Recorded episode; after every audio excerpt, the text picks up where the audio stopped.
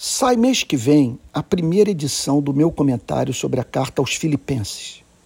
Esse livro não poderia ser lançado em melhor momento. Ao dizer, verso por verso, palavra por palavra, doutrina por doutrina, o que penso sobre um livro inteiro das Escrituras, estou oferecendo a todos a oportunidade de conhecerem o que penso sobre o cristianismo.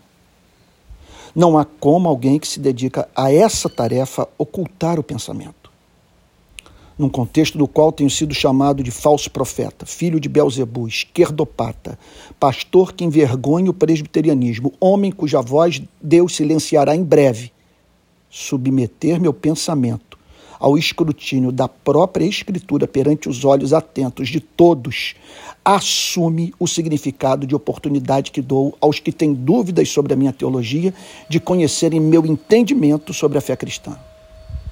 Aqui não vai nenhum vitimismo.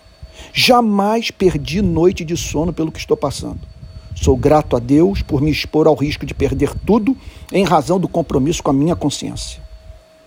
Sinto até uma estranha alegria por isso.